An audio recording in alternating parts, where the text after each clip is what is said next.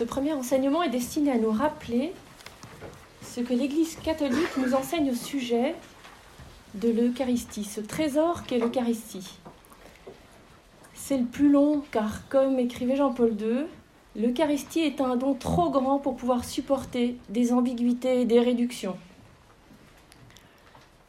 Il ne faut pas se faire d'illusions. Quand on parle de l'Eucharistie, il faut plutôt s'accrocher. C'est un sommet de la foi catholique. Ça fait 2000 ans que l'Église approfondit ce mystère et il nous dépassera toujours. Mais c'est important qu'on fasse l'effort d'essayer de le comprendre au moins un peu au début de ce parcours. Les chapitres qui suivront, comme on l'a dit, seront plus simples. Voilà, mais ce qui est important, c'est d'entrer dans une connaissance amoureuse et vitale de l'Eucharistie. Dans son testament spirituel, Mère, Teresa dit Mes enfants très chers, Jésus veut que je vous dise encore combien il a d'amour pour chacun d'entre vous, au-delà de tout ce que vous pouvez imaginer. Je m'inquiète, je m'inquiète de ce que certains d'entre vous n'aient pas encore vraiment rencontré Jésus seul à seul, vous et Jésus seulement. Nous pouvons certes passer du temps à la chapelle, mais avez-vous perçu avec les yeux de l'âme avec quel amour il vous regarde Avez-vous vraiment fait connaissance avec Jésus vivant? Non à partir de livres, mais pour l'avoir hébergé dans votre cœur. Avez-vous entendu ces mots d'amour? Il faut que nous en demandions la grâce. Jésus a l'ardent désir de vous la donner. Il veut nous dire non seulement qu'il nous aime, mais davantage qu'il nous désire ardemment. Vous lui manquez. Nous lui manquons quand nous ne nous approchons pas de lui. Il a soif de chacun de nous. Donc ce soir, nous vous proposons huit points pour entrer dans le mystère de l'adoration eucharistique et aussi quelques conseils pratiques. Alors premier point, premier point, l'Eucharistie est tout d'abord un repas. Jésus a aimé manger avec ses amis, mais aussi avec des gens comme Matthieu et Zachée, qui ont, qui ont été transformés en le recevant chez eux. En ce jeudi saint où Jésus a institué l'Eucharistie, ses douze amis les plus intimes sont présents. Ils sont tous là. Pierre, qui, malgré son amour pour Jésus, le reniera trois fois par peur des représailles. Judas qui le trahira pour de l'argent, et neuf autres qui s'enfuiront comme des lapins lors de son arrestation, mais aussi Jean, le seul parmi les douze à être allé jusqu'au pied de la croix. Nous aussi, chaque dimanche, à la messe, Jésus nous invite dans sa maison. Chacun de nous est le bienvenu. Il nous invite à son repas où lui-même va se donner. Il va se donner à nous en nourriture, ce repas dans lequel il anticipe le grand festin de ces noces éternelles avec l'humanité.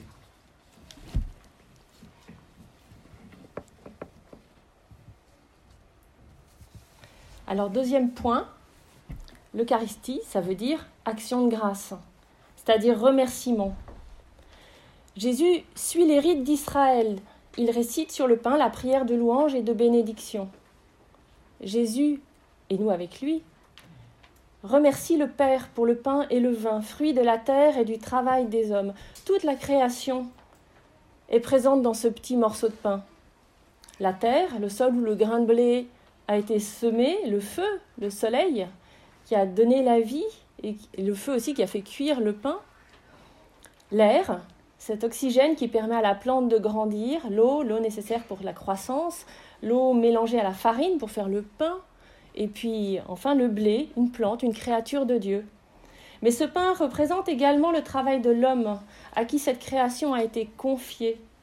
En l'occurrence, l'homme, c'est le semeur, le moissonneur, la boulangère, et moi dont le revenu du travail a permis d'acheter ce pain. L'hostie, c'est donc comme une synthèse de la, de la création, c'est une co-création. Et l'Eucharistie est le lieu où nous remercions Dieu pour cette création. À son dernier repas avec ses disciples, Jésus remercie aussi le Père pour son amour à l'œuvre dans l'histoire de son peuple Israël. Et ces, et merci, tous ces merci sont également attentes et appels du don définitif du salut, de la victoire définitive sur le péché et sur la mort dans le royaume des cieux. Aussi à la scène, Jésus ne remercie pas le Père seulement pour ses grandes œuvres du passé, il le remercie pour sa propre exaltation, qui se réalisera par la croix et la résurrection. Ça, c'est du Benoît XVI. À chaque messe, nous sommes dans la gratitude, nous sommes dans la reconnaissance. Nous nous unissons à ce grand merci de Jésus en l'incorporant, en le faisant nôtre. À travers ce merci, nous reconnaissons Jésus comme le seul Seigneur. Nous le laissons agir pour nous, en nous, tout en attendant et en appelant sa venue et son royaume.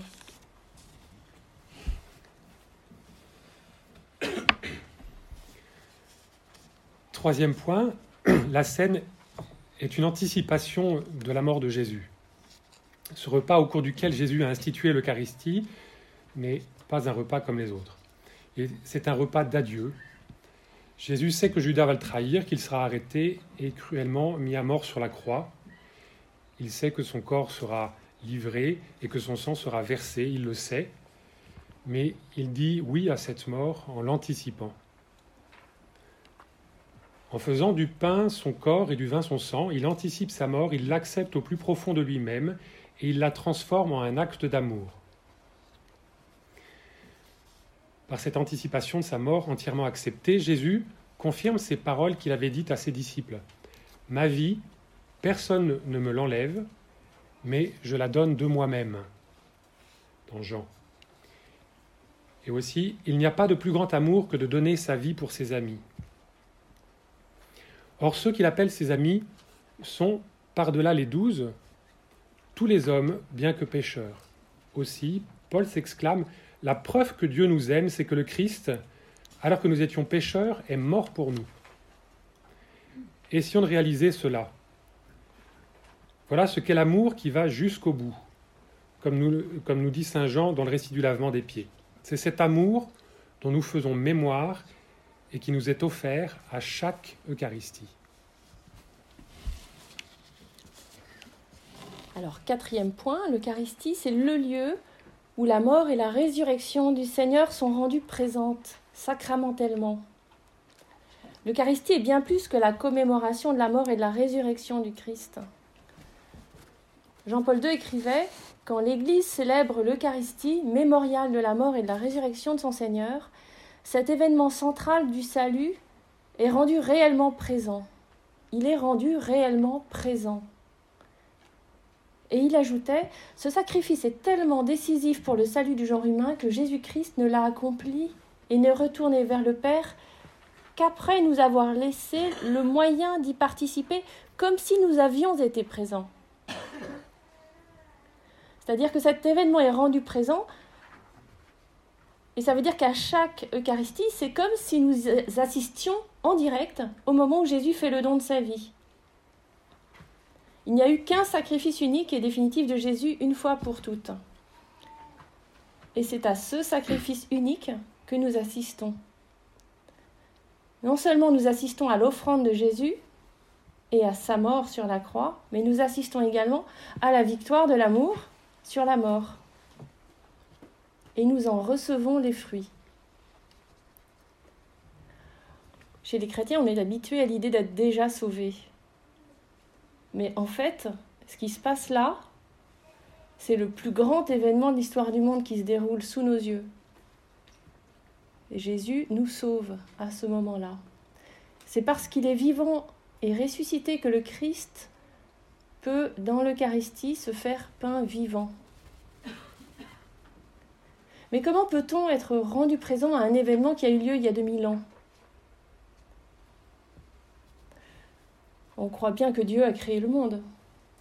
Si Dieu a créé le monde, Dieu créateur est en dehors du temps. Il domine le temps qui appartient à la création. Jésus, le Fils de Dieu, ayant assumé notre humanité, s'est offert en sacrifice une seule fois selon la chronologie du monde mais l'amour qui l'y a conduit est divin. Et par suite, Il nous est éternellement présent. Lors de chaque messe, il nous est manifesté, il est rendu présent à nos yeux. Ce don total de Jésus, cet amour qui nous sauve. Le catéchisme l'explique de la façon suivante. Tout ce que le Christ est et tout ce qu'il a fait et souffert pour tous les hommes participe de l'éternité divine et surplombe ainsi tous les temps. Alors à chaque messe, je peux me dire, c'est en ce moment que ça se passe, aujourd'hui. C'est quand même incroyable. Et Ludo me disait en préparant, en langage de science-fiction, ça s'appelle un wormhole, quand le temps boucle comme ça.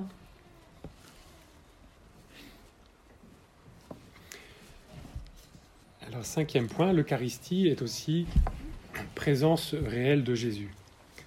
Hein, la célébration de l'Eucharistie, c'est présence de cet événement, de, de la scène. Mais l'Eucharistie est aussi présence réelle de Jésus. L'Église catholique nous enseigne que sous les apparences du pain et du vin consacrés, Jésus est réellement présent, en son corps et en son sang. Cette affirmation nous propulse dans un domaine qui évidemment dépasse nos mots, nos sens et notre intelligence. Dans l'Eucharistie, Jésus ne nous laisse pas un souvenir de sa personne, mais c'est lui-même qui se donne, qui s'y donne à nous, non pas seulement de façon symbolique, mais réelle, en son corps et en son sang. Dans Mané Nobiscum Domine, Reste avec nous Seigneur, le pape Jean-Paul II écrivait en 2004 Il y a un aspect de l'Eucharistie qui, plus que tous les autres, met notre foi à l'épreuve, à savoir celui du mystère de la présence réelle. Avec toute la tradition de l'Église, nous croyons que sous les espèces eucharistiques, Jésus est réellement présent. Nous savons qu'il y a plusieurs formes de présence de Jésus. Quand nous prions à plusieurs, par exemple, il est au milieu de nous. Il est présent dans la liturgie, dans la prière personnelle, dans le service du prochain. Mais Jean-Paul II dit qu'il s'agit d'une autre forme de présence de Jésus. Il parle d'une présence substantielle. Citons-le. En vertu de cette présence, le Christ tout entier se rend substantiellement présent dans la, réalité de son corps et de son sang. C'est pourquoi la foi nous demande de nous tenir devant l'Eucharistie avec la conscience que nous sommes devant le Christ lui-même. Ici, la notion de substance est une notion philosophique qui ne désigne pas ce qui est visible, mais ce qui, sous les apparences, fait l'être profond, l'essence d'une chose ou d'une personne. À la messe, quand lors de la prière eucharistique le prêtre demande à Dieu le Père d'envoyer son esprit sur les offrandes, et quand, comme Jésus a demandé de le faire, il prononce les paroles de Jésus, Ceci est mon corps, ceci est mon sang, il se produit un changement mystérieux. Le catéchisme nous le dit, par la consécration du pain et du vin, le changement de toute la substance du pain en la substance du corps du Christ, notre Seigneur, et de toute la substance du vin en la substance de son sang. Ce changement, l'Église catholique l'a justement et exactement appelé transsubstantiation. Je vais y arriver. Voilà, transsubstantiation, on passe d'une substance à une autre. Ce que nous voyons a toujours l'apparence et les propriétés physiques du pain, mais en substance, il s'agit maintenant de Jésus tout entier, vrai Dieu et vrai homme. Jésus vivant, Jésus dont le cœur bat, Jésus qui se donne à nous et Jésus qui a soif qui a soif de notre réponse d'amour. Il est là, comme le disait le curé d'Ars, émerveillé. C'est une réalité.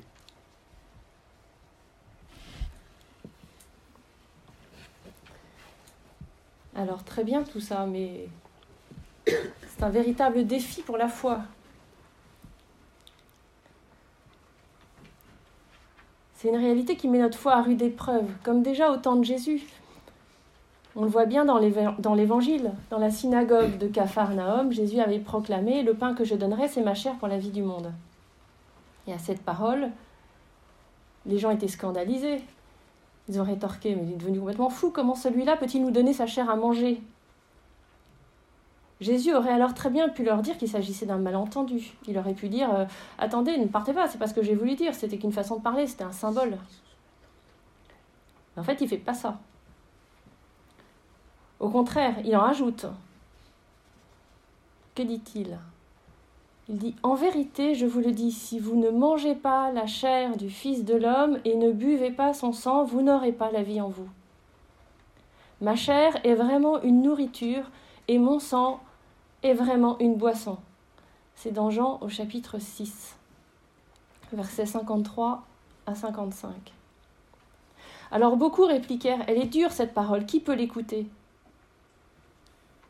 Certains traduisent Ce qu'il dit est insupportable.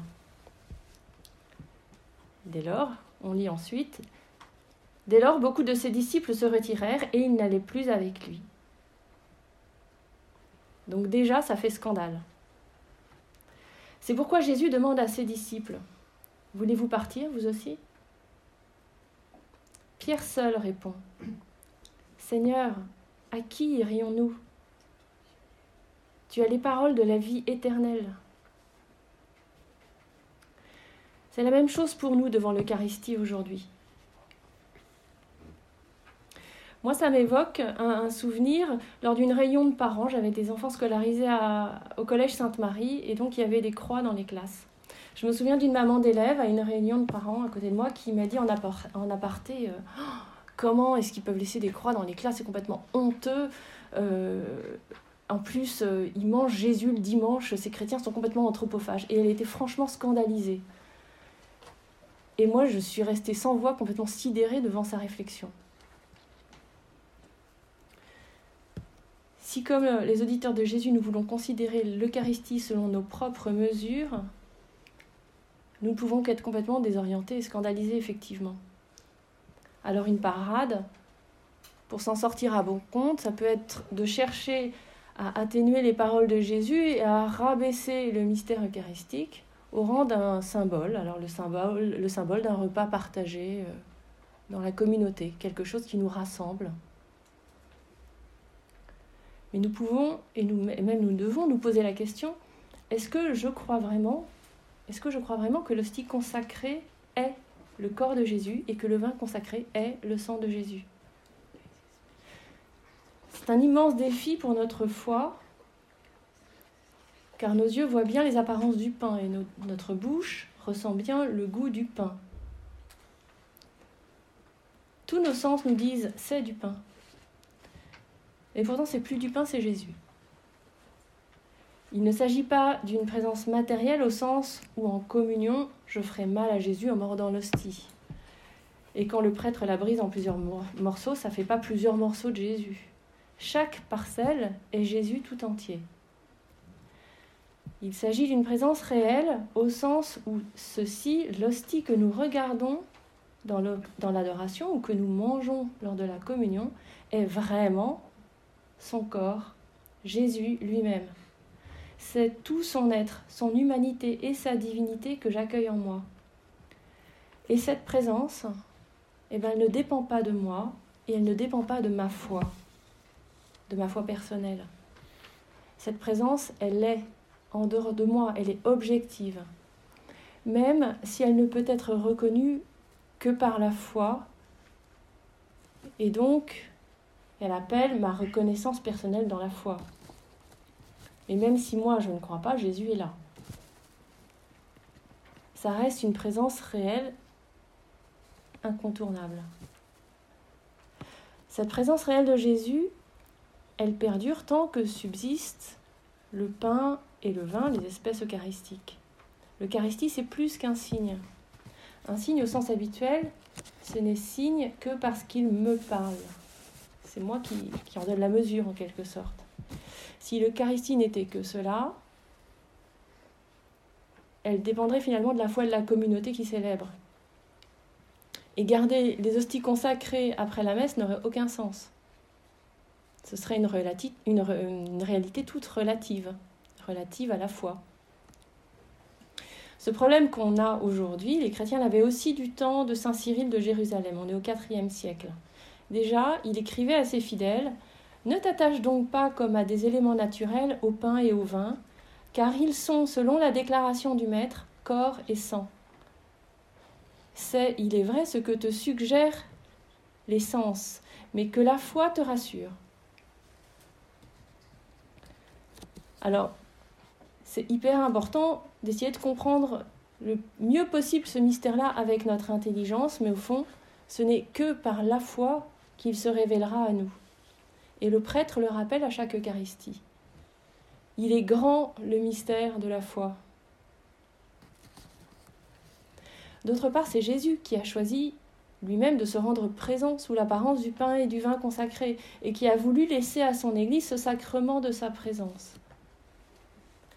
Ce chemin pour notre foi n'est pas accessoire, il n'est pas optionnel, c'est le désir de Jésus et c'est son commandement,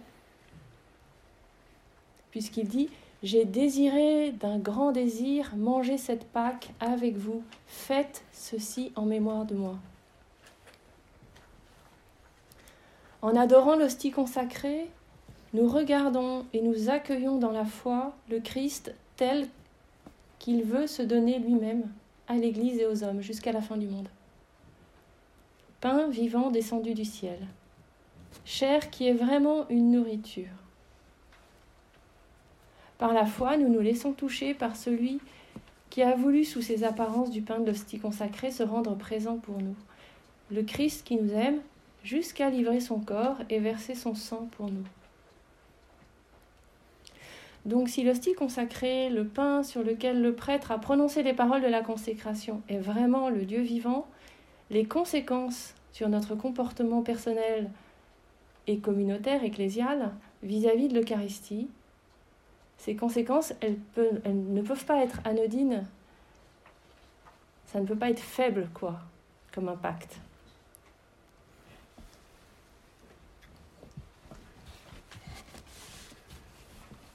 Septième point, croire les paroles de Jésus. Il s'agit vraiment de foi et de confiance. Nous sommes appelés à croire les paroles de Jésus qui nous dit ⁇ Ceci est mon corps livré pour vous ⁇ Jésus nous demande de lui faire confiance et de croire qu'il nous dit la vérité, lui qui ne ment jamais. En fait, ça va même au-delà de ça, parce que Jésus est la parole de Dieu, et donc sa parole et on dit performatrice, c'est-à-dire qu'en fait, elle, fait ce qu'elle qu'elle dit. Donc quand Jésus dit, dit Ceci est mon corps livré pour vous, il fait ce qu'il dit. Voilà, mais c'est, ça reste néanmoins une demande, euh, une demande euh, personnelle que Jésus nous fait. Crois-tu? Et nous sommes chacun interpellés par cette question crois-tu? Lorsque nous communions, nous disons Amen en recevant l'hostie. Cela signifie Oui, je crois. Puisque nous avons tous part au même pain, Jésus nous unifie dans l'Église. Il nous fait tous communier dans cette même foi en lui. Mais il veut que chacun personnellement le reçoive et lui dise Amen. Il dit ainsi à chacun C'est pour que tu demeures en moi et moi en toi que je me donne, que je, me donne ainsi en nourriture. Est-ce que tu crois que c'est moi qui viens à toi, qui me livre par amour pour toi? Veux-tu vraiment m'accueillir en ton cœur et dans ta vie? Bien sûr, ce mystère d'amour dépasse notre raison. Mais ce que nous avons dit précédemment montre que ce mystère n'est pas absurde. La foi soutient et prolonge mon intelligence, sans la nier ou la bafouer face au mystère. Passer des questions de mon intelligence à l'audace de la foi dépend aussi de ma volonté, elle-même portée par la grâce de Dieu. Saint Jean a rapporté ces paroles de Jésus. Dieu a tant aimé le monde qu'il nous a donné son Fils, son Fils unique. Le Père a remis son Fils bien-aimé, son unique, entre nos mains. Jésus dit, mon corps livré pour vous. Or, nous savons à quel point il a vraiment livré son corps aux hommes à la crèche, c'était le corps fragile d'un tout petit livré aux soins aimants de Marie et Joseph.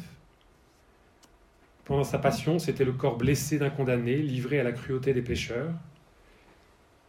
Eh bien aujourd'hui, c'est dans l'hostie consacrée que Jésus se livre encore une fois à nous.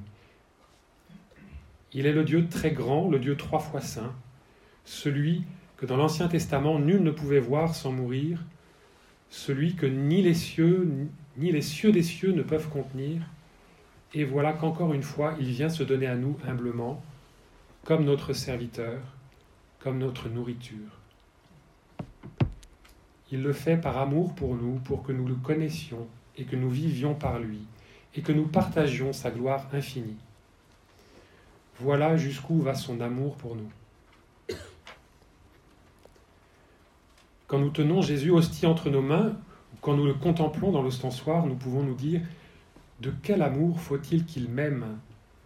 Lui qui est si grand pour se faire si humble et pour se donner à moi personnellement. Il attend que je me laisse bouleverser par lui, que je l'adore, que je l'accueille avec amour, que je lui parle avec amour, que je le remercie pour le don qu'il me fait de lui-même, je veux lui rendre amour pour amour.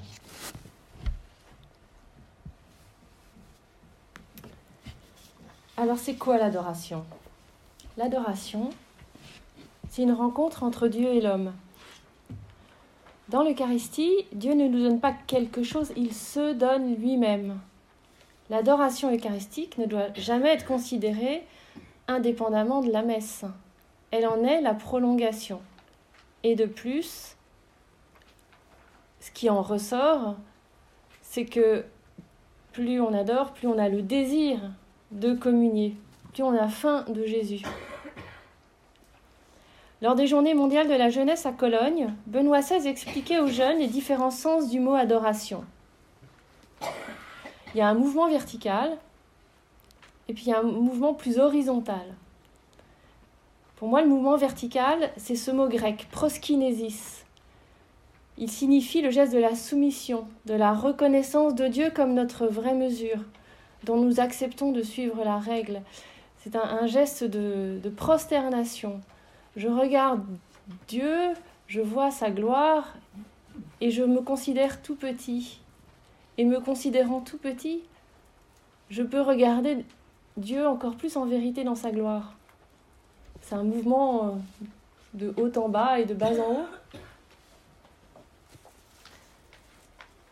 Voilà, Dieu se donne à nous, lui dont dépend tout l'univers, lui de qui nous tenons la vie, le mouvement, l'être, celui en qui seul nous pouvons trouver la vérité sur nous-mêmes, celui à qui nous appartenons, celui qui nous appelle à lui offrir nos corps en sacrifice vivant et saint.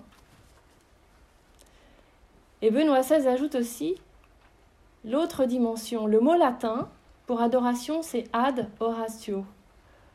Contact bouche à bouche, baiser, accolade. Et donc, en définitive, amour.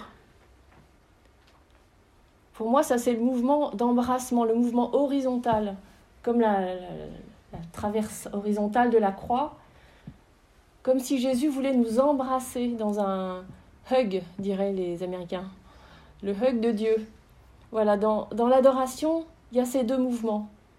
Ce mouvement vertical et ce mouvement de prosternation, proskinésis, et puis ad oratio, ce mouvement d'embrassement, de, câlin avec Dieu, quoi. Et ainsi, appartenir pleinement à Dieu, c'est pas un esclavage, mais c'est la joie d'un amour qui s'accomplit totalement. Je ne risque rien à m'abandonner totalement à lui, puisqu'il m'aime infiniment. Ces deux aspects de l'adoration, reconnaissance de la grandeur de Dieu, accueil de son amour, nous indiquent la direction que nous allons suivre pendant ce parcours. Les parties théoriques nous aideront à découvrir toujours plus qui est Dieu et tout ce qu'il a fait pour nous. Ça doit nous ouvrir le cœur pour l'adoration, adoration dans laquelle nous pouvons nous abandonner à l'amour de Dieu, à son étreinte. Dans son encyclique sur l'Eucharistie, Jean-Paul II témoigne de son expérience personnelle de l'adoration. Il dit Il est bon de s'entretenir avec lui et pencher sur sa poitrine comme le disciple bien-aimé, d'être touché par l'amour infini de son cœur. Si à notre époque le christianisme doit se distinguer surtout par l'art de la prière, comment ne pas ressentir le besoin renouvelé de demeurer longuement en conversation spirituelle, en adoration silencieuse en attitude d'amour devant le Christ présent dans le Saint-Sacrement? Bien des fois, chers frères et sœurs, j'ai fait cette expérience et j'en ai reçu force, consolation et soutien. Dans une interview, Jean Vanier, le, fondateur de la communauté de l'Arche, disait qu'il avait entendu, parce que plusieurs fois il avait été euh, invité euh, dans la chapelle privée du pape, et il l'avait entendu murmurer Je n'en peux plus. Et on se souvient tous de ce vieux pape épuisé, épuisé, tellement épuisé que ça faisait scandale. Et pourtant, il recevait de l'adoration, de la prière, cette force incroyable qui l'habitait.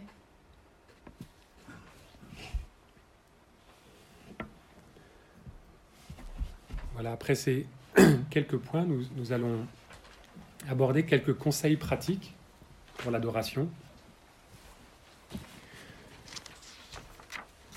L'adoration eucharistique est d'abord une attitude intérieure d'accueil.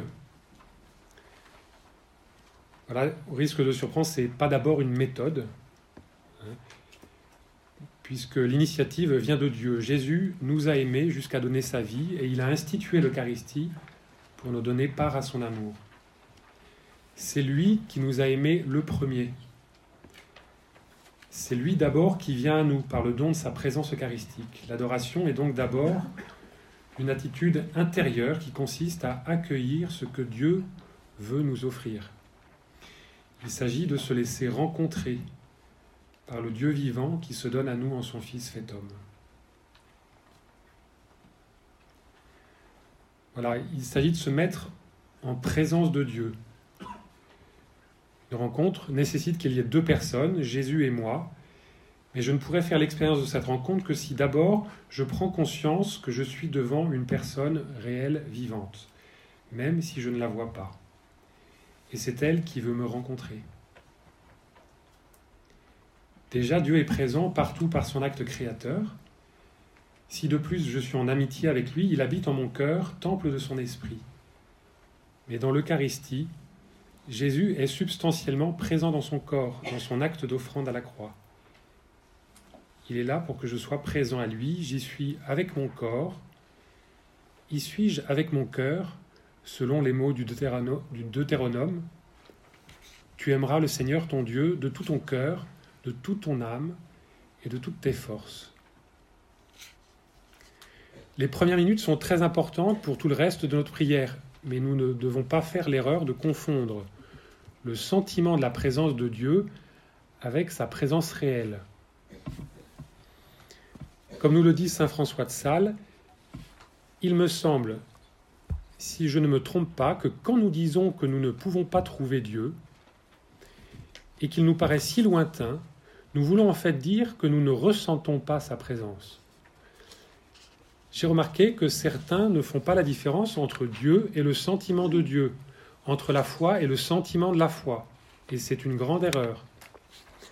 Il semble à ces personnes qu'elles ne ressentent pas Dieu, qu'elles ne sont pas en sa présence, et cela est de l'ignorance. Il y aurait beaucoup à dire sur la présence de Dieu et sur le ressenti de cette présence. Seul Dieu peut nous faire cette grâce. Voilà, Saint François de Sales. Ce qui est vrai pour l'adoration eucharistique ou la prière devant le tabernacle d'une église l'est aussi pour la prière personnelle chez soi ou dans le lieu paisible que je choisis pour prier. La première chose à faire sera toujours de consacrer mes forces à me mettre en présence de Dieu, c'est-à-dire, au fond, à me souvenir qu'il n'a jamais cessé d'être là, de me regarder avec amour, de m'appeler par mon nom et de me donner vie. Alors il faut se mettre en présence avec son corps. On va se servir de ce qu'on a et ce qu'on a de plus malléable, c'est notre corps. Benoît XVI disait que l'adoration, donc proskinésis, ça veut dire geste de prosternation. De En fait, geste qui consiste à reconnaître que, que Dieu est immense et que nous sommes tout petits. Nous pouvons exprimer cette reconnaissance par notre cœur. Celui-ci participe, par notre corps, pardon. Celui-ci participe à notre recueillement devant l'hostie. C'est clair qu'intérieurement, je risque fort de ne pas vivre la même chose si je suis complètement avachie sur un banc. Alors que si je suis dans une position euh, euh, relativement tonique, mais détendue quand même, euh, c'est-à-dire pleinement présente en fait à la rencontre avec le Seigneur, ce sera très différent. Dans sa lettre Mané Nobiscum Domine, donc reste avec nous Seigneur, Jean-Paul II écrivait Il convient tout particulièrement, aussi bien dans la célébration de la messe que dans le culte eucharistique hors de la messe, de développer une vive conscience de la présence réelle du Christ en prenant soin d'en témoigner par le ton de la voix, par les gestes, par les mouvements, par le comportement tout entier. Par mon corps, je peux exprimer que j'adore, que je me reconnais comme une créature de mon Créateur devant lui confesser par mon corps, confesser la grandeur infinie de ce Créateur. Et ça suppose qu'auparavant, j'ai pris conscience de sa présence et de ma présence devant lui. Dieu est là, et moi aussi je suis là. Prononcer mon, mon propre nom peut m'aider. Moi, Éléonore, me voici devant toi, Seigneur Jésus. Si j'étais un aveugle en présence de son roi dont il connaîtrait l'amour, est-ce que je ne serais pas complètement souriante et heureuse? Ben, Il en est de même devant l'Eucharistie. Et puis je vais faire lentement et consciemment un signe de croix, m'agenouiller quand le Saint-Sacrement sera exposé sur l'autel. Ensuite, je pourrais soit rester à genoux, soit m'asseoir et me tenir calme, mais en éveil. C'est à ne pas confondre avec ce qu'on appelle la dodoration. à chacun de trouver la position ou le geste qui l'aidera à prendre conscience de la présence de Dieu et à l'exprimer.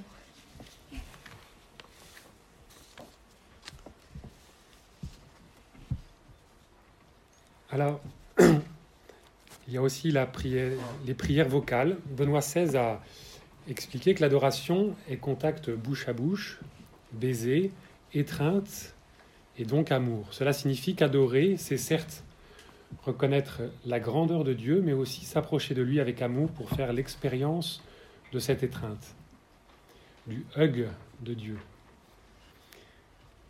Dieu me parle, le rituel du culte de l'Eucharistie en dehors de la messe,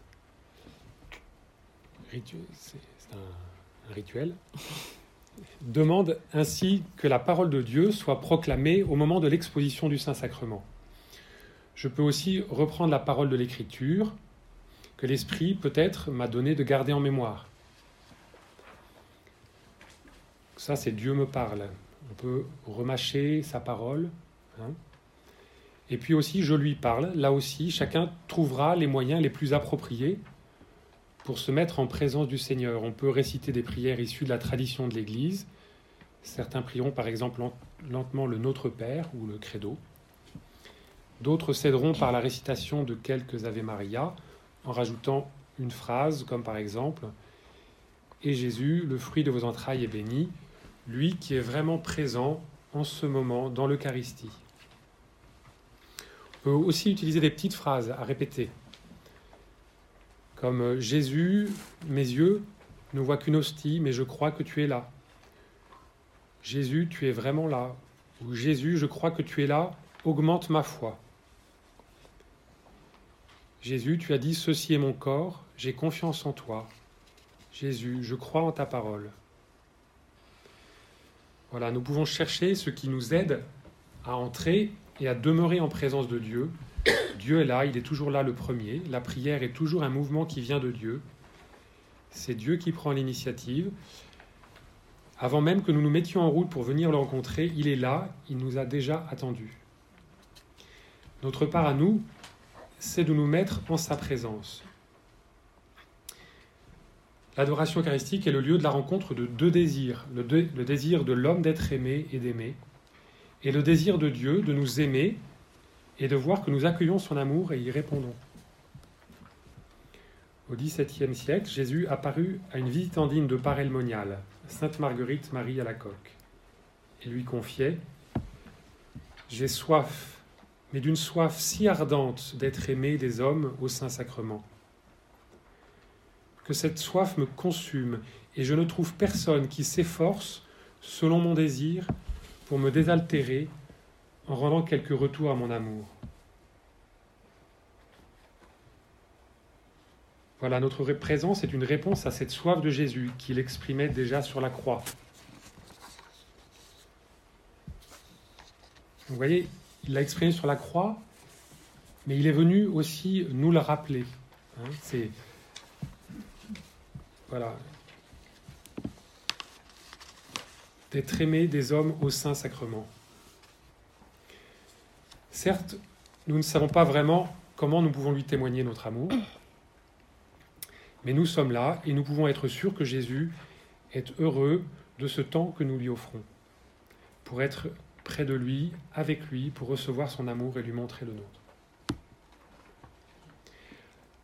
Alors nous pouvons aussi nous aider de notre imagination. Évidemment, Sainte Thérèse d'Avila disait à ses sœurs que Jésus est aussi devenu homme afin que nous puissions nous le représenter avec les yeux de notre cœur.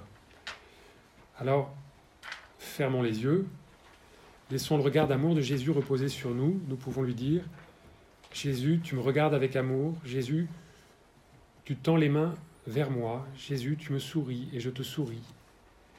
Jésus, tu me regardes et me répètes que tu as soif de mon amour. après, il faut vite ouvrir les yeux parce que sinon, vous endormez. On adore aussi avec sa vie concrète. Adorer, c'est reconnaître que dans notre vie comme dans notre mort, nous appartenons au Seigneur. C'est Saint Paul qui lit.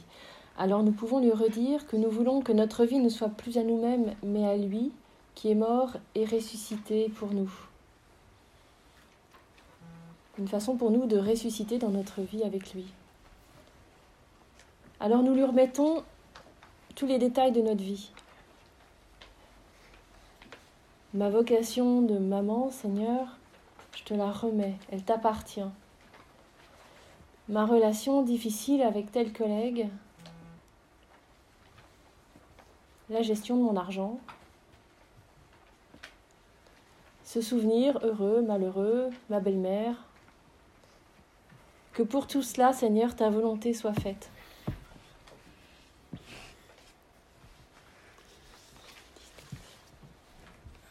Alors, il y, a le problème des distractions. Enfin, je n'ai pas commencé pour vous. Je pense que ça vous arrive jamais. Moi, Donc, euh, si nos pensées et notre imagination euh, se dispersent, euh, peut-être semblent, en tout cas en apparence, loin de Dieu.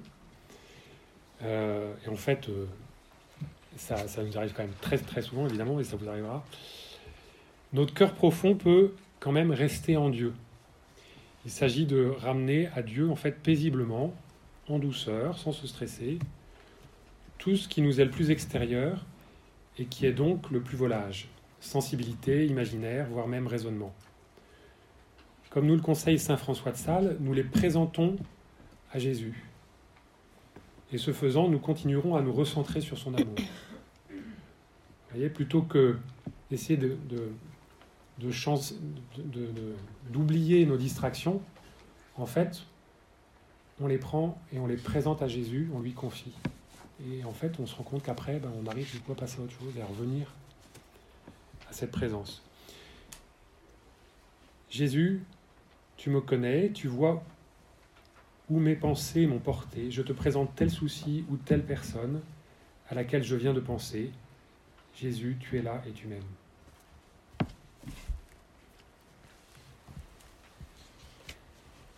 Alors, pour finir, quelle est l'action de Jésus dans l'adoration? Je le redis encore une fois, dans la prière, ce ne sont pas nos sentiments qui comptent. Certains jours, c'est facile, parce que je me sens portée, je ressens, je ressens la présence du Christ, je ressens son amour pour moi. Tant mieux, c'est des temps de consolation, et je remercie le Seigneur. Mais franchement, il y a beaucoup de jours où on sent pas grand-chose. Ou même, on s'ennuie. Mais c'est pas ça qui est important. Ce qui est important, c'est que Jésus soit là et que moi, je veuille être là avec lui. L'adoration, c'est une prière animée par la foi qui ne se mesure pas au ressenti. Il est parfois plus méritoire de croire sans rien ressentir que de se laisser porter par ses sentiments dans l'acte de foi. Moi, ça me fait penser, ça me fait penser à l'amour conjugal aussi. Euh, aimer, c'est ressentir et vouloir. Et parfois, on ressent très fort et on n'a pas besoin de vouloir, ça vient tout seul. Puis d'autres fois, il faut vouloir. Et puis en voulant, eh ben, on recommence à ressentir. Et le vouloir et le ressentir se nourrissent l'un l'autre. Et l'amour grandit comme ça. La prière, c'est pareil. C'est une relation d'amour et c'est vraiment pareil.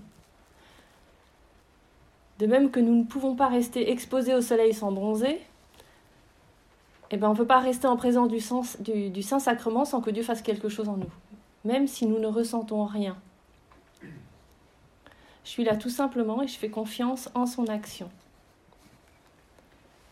Jésus a dit à ses disciples, Mon Père est à l'œuvre jusqu'à présent et j'œuvre moi aussi.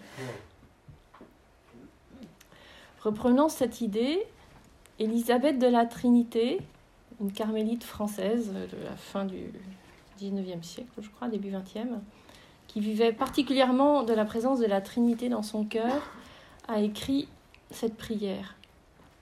Ô mon Dieu, Trinité que j'adore, aidez-moi à m'oublier entièrement pour m'établir en vous.